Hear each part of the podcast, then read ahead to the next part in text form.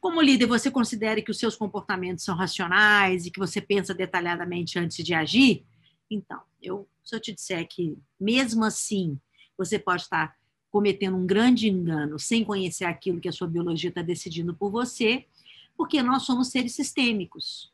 E entender apenas uma parte ou outra não ajuda a gente a se guiar a partir de nós mesmos, tá?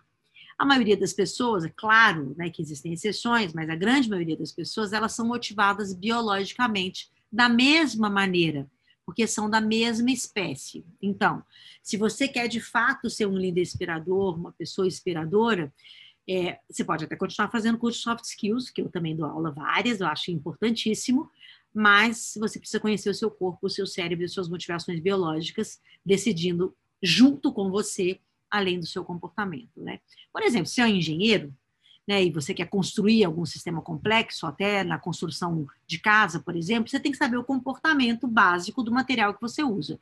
Então, eu fico sempre pensando como que um líder quer realmente ter um grande impacto nas tomadas de decisão se ele minimamente não parou para entender a química orgânica do seu corpinho, a anatomia das suas decisões e o seu sistema biológico, que define grande parte do seu humor e da sua tomada de decisão. A gente vai agregar nesse conhecimento sociologia, psicologia, comunicação, mas sem conhecer as motivações endógenas, ou seja, o que acontece dentro de nós, dificilmente você consegue tomar uma decisão e se tornar realmente uma pessoa inspiradora.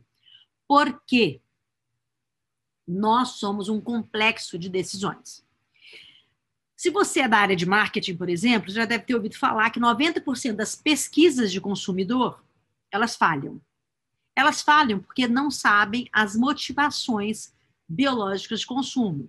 Então, como que um líder que não sabe as próprias motivações biológicas, muito menos a do seu time, e menos ainda dos seus clientes, prospect concorrente do planeta, como que ele quer efetivamente fazer uma pesquisa de clima, por exemplo?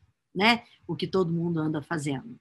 Nós que somos humanos, nós somos seres biológicos com moléculas que formulam decisão e enviam para o cérebro grande parte do nosso comportamento. Inclusive, até mesmo o aprendizado de soft skills, ele pode ser prejudicado se a gente olhar só a parte socioemocional da sua estrutura. O que significa que você pode não conseguir colocar em prática tudo que estudou e aprendeu. Isso acontece porque todas as ciências importam na tomada de decisão, na motivação e do comportamento.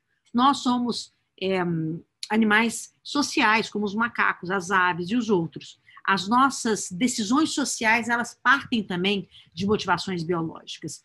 Nós nascemos com o aprendizado genético de, da nossa espécie e, atendendo a esse pedido genético, a gente também toma decisão. A gente não tem livre-arbítrio. Isso é um choque para quem se considera racional e se considera o maior pensador de livre-arbítrio. A autoconsciência e o autoconhecimento, eles são a base criteriosa de um líder ético e que pode realmente ser um líder inspirador. Eu coloquei para vocês, inclusive, ó, como que a natureza tem líderes natos. O macaco, antes de comer uma formiga, que é a fronte de proteína das células dele, ele localiza o ninho onde tem a formiga, ele pega um graveto que ele acha que é suficientemente fino, limpa isso, mede para ver se tem extensão do ninho, prepara, coloca lá e depois ele come. O, o esquilo é cefou, ele pega um monte de nozes, por exemplo, ele coloca na boca, carrega até o local, ele simplesmente guarda tudo no seu na sua casinha e só come aquilo que vai fazer é, matar a fome dele. E os peixes eles economizam energia orgânica. Quando eles veem grandes peixes, que são concorrentes na mesma área, eles economizam energia para sobreviver. O corvo da Caledônia, que é um dos mais inteligentes é, animais que existem, ele cria estratégia de adaptação para conviver com o humano. Ele sabe atravessar a rua, ele sabe quando o farol é vermelho, verde ou amarelo. Ele é absolutamente estratégico, ele é criativo na, na resolução e na solução de problemas. Então, estou querendo mostrar para vocês que tudo que acontece na nossa vida, pensamento, planejamento, tristeza, emoção, ele é produzido dentro do nosso organismo, não fora dele. Então é imprescindível que a gente conheça a nossa biologia, os nossos processos físicos e bioquímicos, para que a gente realmente se torne personalidades humanas envoltas em neurotransmissores capazes de entender todas as gerações, tipos diferentes de pessoas, de momentos sociais, de contextos.